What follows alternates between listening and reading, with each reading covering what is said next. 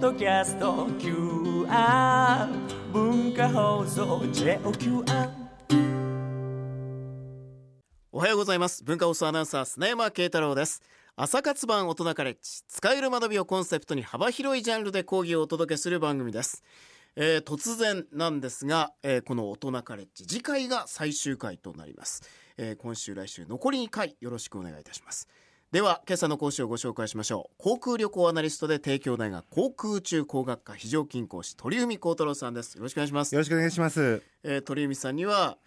鳥を飾っていただく。はい。鳥海だけにということになっております光栄です。よろしくお願いします。よろしくお願いします。さあまあこの番組ずっとねいろんな形で鳥海さんには講義をしてもらいましたが最終講義2週となります。今朝のテーマはこちらです。豪華高速バスが登場。今後のバス業界はどうなるえー今年に入ってさまざまなバス会社が相次いで豪華高速バスの運行を始めたんですね。豪華なんとかっていうと最近鉄道がおなじみですけど実はバスもそうなんです。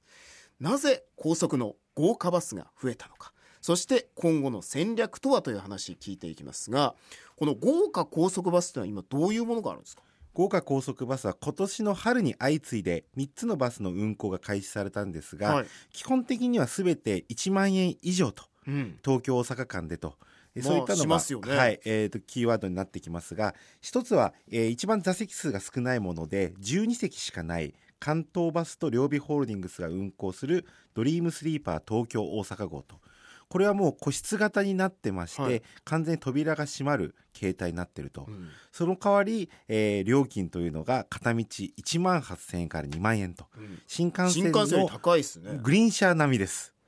これがはい。普通の観光バスだと何席ぐらいですか普通の観光バスですとまあ50席程度というのが、えーいわゆる旅行とかで貸し切りバスで行く場合は50席程度。それが12席っていうことは、12席しかない。随分一人分のスペースを大きく、かなり大きくなってます一人のスペースというのはものすごい広くなってます、まあ、だからこそこう個室みたいなそうですね。ものができちゃうってはい。いうことですね、それともう一つがウィーラーエクスプレスピンクのバスでおなじみの、えー格安バス会社ですが、うん。ここが18席のリボーンという、えーシートを出してましてここはあの飛行機の国際線の一世代前のビジネスクラスといったような形でちょっとこう卵型みたいなこう、はい。横に壁がついてるというかそうですいう感じねですよね。まあ、156度まで座席の角度た倒れるんですが、うん。これは新幹線より少し安い1万800円から1万5000円程度。うん。で、まあ、利用することができる。このバスは実際乗ってきましたけど、うん。かなりあのー寝るのに特化したシートになってますので、もう横幅も広いですし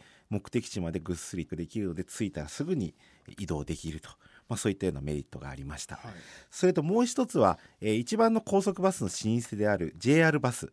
えー JR バス関東と西日本 JR バスが新型のドリーム号でドリームルリエというわずか18席のこれも、えー座席数になりますが、うん。ここは 2, 席2席掛けの2列シートと3列シート同じバスの中で混在させているといったものになってましてこの2席掛けの横幅が広いタイプですと片道1万4000円から、うん。3席掛けの方であれば9800円からとはい。いった形というふうになっていると。まあひとまずなんですけどこう高速バスイコール安いっていうイメージ、まあ、それが売りなのかなと思ってたんですけどどうしてこの豪華なバスっていうのが出てきたんでしょうか、この豪華なバスが出てきた背景というのは、うん。えー一時期やはり低価格化、えー1500円で大阪まで行けたり名古屋まで1000円で行けたりとかそういったものが増えてきたんですが、えーそれとまたもう一つ通常の3列シートの形で、まあ、7000円程度のもので、えー完全にリクライニングにならないけど隣の席のプライバシーだけは、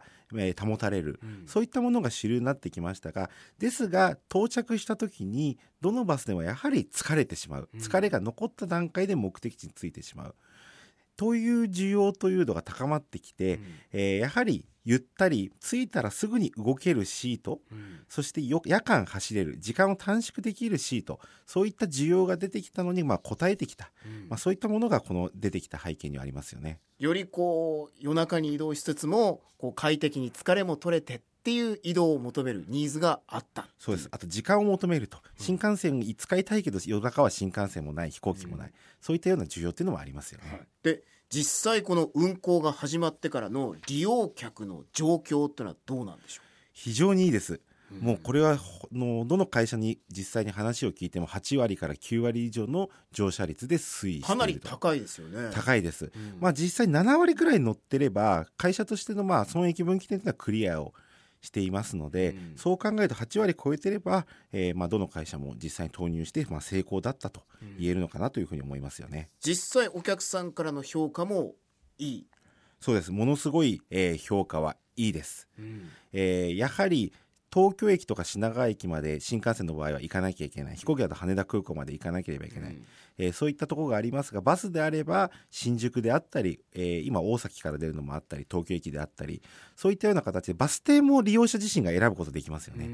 ですのでそういったところもあるのでギリギリまで本当にお酒を飲んでそのまま乗ってうん次の日朝、えー大阪で仕事をするということができるといううんだからやはり忙しい日本人にはこの高速バスというスタイルっていうのは安さ以外にも、えーそういったまあ求めているものがあるのかなというふうに思いますよね。これも日本人らしいところなのかなと。うんそれでこの3社のバス会社にまあ取材をしてみるとやはり皆さん言ってるのは移動イコール休息と。うん。今までの高速バスは安く移動さえできれば目的地に運んでくれればいいというものがもう逆に移動中に疲れを取ってくださいと。うん。疲れを増やすのではなく取ってくださいというのを目指していると。そういった中で20席以下であれば、えーそういった需要は絶対にあるという確信を持って各社バスを開発してきたと。うん。バスも1台これ億単位になりますのでですのでそのお金を投資するだけの価値はあるだろうという経営判断が働いたというのがありますよね。まあ移動プラスプチホテルみたいなそうです。いうイメージですね。で考えると夜遅くなってバスを使えばうん。結局あれですよね、えーホテル代を考えれば新幹線とホテル代を足せばやはり1万8000円から2万円になりますので、うん。そのほぼ同等の金額で移動までできてしまってちゃんと疲れも残さないと。そういったところもありますよね。な。るほど。でそのお客さんのまあ反応を見る限り、まあ、もっと前からあってもよかったんじゃないかなと思うんですけどどうして、まあ、ここまで時間がかかったんでしょうかね？まあ、こういった豪華バスの需要というのがあるというのが気づいたのが、まあ、この56年ぐらいのところになってくるんですが、はいその時にまあ1社だけ徳島にあります海部交通というのが、えー20席ぐらいの座席数なんですが、うん。まあ、豪華バスを出して、えーかなり話題にはなって、まあ、乗車率というのも高くなってきたあの高い状況が続いてたんですが、まあ、同時にそれ以降に製造するバスに関しての、えー車両保安基準というのが大幅にこれあの厳しくなりまして、うん。安全性をものすごい高めたシートでなければならないと。なのでシートも開発する上で既存のシートを載せるんであればの問題ないんですがうん。新しく開発すればこれも気をつけてください。あれも気をつけてくださいというそういったようなまあ基準というのがものすごい厳しくなって莫大なコストがかかると。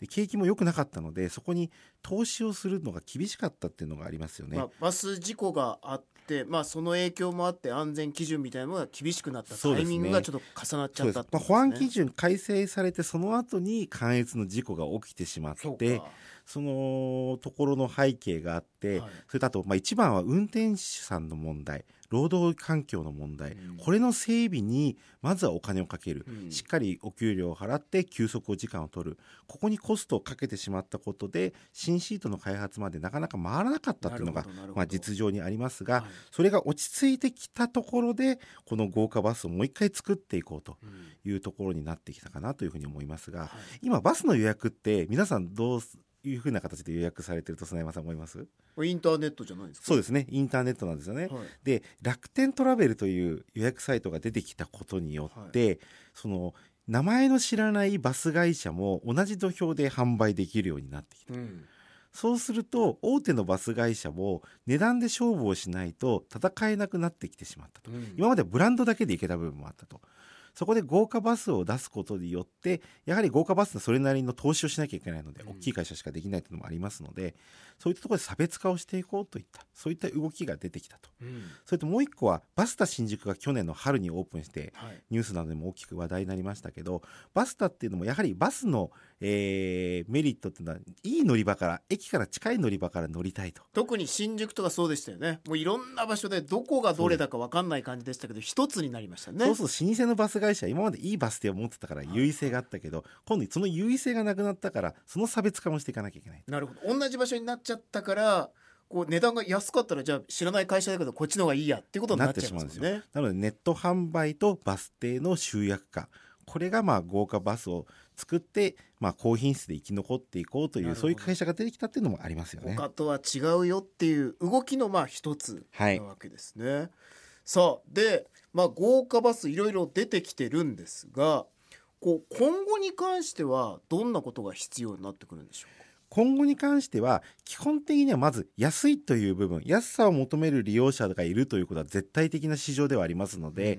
基本的にはその流れは変わってきませんが、えー大手のまあバス会社は選択肢を増やしていくと。うん。安い、えー数千円のバスから1万円以上のバスということでラインナップを増やすことによって、まあ、勝負をしていく、それからあとバス乗り場に関しても、えーいろいろな、まあ、あの東京駅だったり新宿駅だったり、まあ、そういったようなあの乗れる場所を増やす選択肢を増やすことによって、えー利用者をまあ増やしていきたいという、うん。まあ、そういったところというのが、えー各社出てくるのかなと。まあ安いばっかりじゃない高いばっかりじゃないいろんなものがある。いろんな選択肢があるこの状況ってことですね。そうです。ね中にあのビップライナーっていうバス会社があるんですが、はい。そこは東京駅にラウンジを設けて、うん。えーシャワーを浴びてからバスに乗ることができるとかそういった点で地上の部分で考えているそういったようなバス会社も出てきてますし、やはり目を引いてもらわないとなかなか乗ってもらえないし、うん。で今度ラインナップが増えてくればウィーラーバスみたいな形でブランドが定着してくれればそういう楽天トラベルとかの予約サイトじゃなくて自社のホームページから買ってもらえる。うん。それで会員制度を設けて会員を集めていけば、えーそこでまたいろんなことで使ってもらえると。うん今回は安いバスで行こう、今回は高いバスで行こうと。はいそういうふうに分けることもできるというのがありますよね。うんまあ幅をまず、まあ、バス会社としても持っていく必要がある。そうですね、はいで鉄道会社とか飛行機会社と航空会社と違って参入の、まあ、障壁が低いんですよねそうです。まあ線路とかはいらないですもんね。はい、線路なんかいらないのでバス停さえ確保できればうんバス会社はかなり、えー新しい路線作ることできますのでそういった意味でやはりあの目立たせるといった意味でこういうのが、まあ、あのこういう豪華バスを出していることが一つの広告塔にもなるとうんいった側面はありますよね。はい、まあただやっぱり飛行機とか新幹線とか列車と比べた時に一番求められるのは安さかなっていうふうには思うんです安さと正確性ですね、うん。ちゃんと目的の通りの時間に着くということも含めてこの2点が重要ですね。はい、今朝は鳥海幸太郎さんから豪華高速バスが登場。今後のバス業界はどうなるというテーマでお話しいただきました、えー今日の講義ポッドキャストで月曜日に配信します。大人カレッジのホームページから聞く図書館のバナーをクリックしてぜひアクセスしてください。さあ、えー次回がいよいよこの番組最終回ということになるんですが次回のテーマは好調な豪華寝台列車。今後の課題とはというテーマでお送りします。まあバスの豪華の前にまあ大きくニュースになっているのはこっちの方ですよね。そうですね、はい。寝台列車の豪華化というところで、うん。ただ課題も多いですので、うん。そのあたりお話しできればと思います、まあ今のところ予約がいっぱいだっていうことでなんか好調な感じがするんですがどこに課題があるんでしょうか。今朝の講師は航空旅行アナリストで帝京大学航空宇宙工学科非常勤講師鳥海幸太郎さんでした。ありがとうございました。ありがとうございました。では朝活版大人カレッジ今朝はこの辺でまた来週です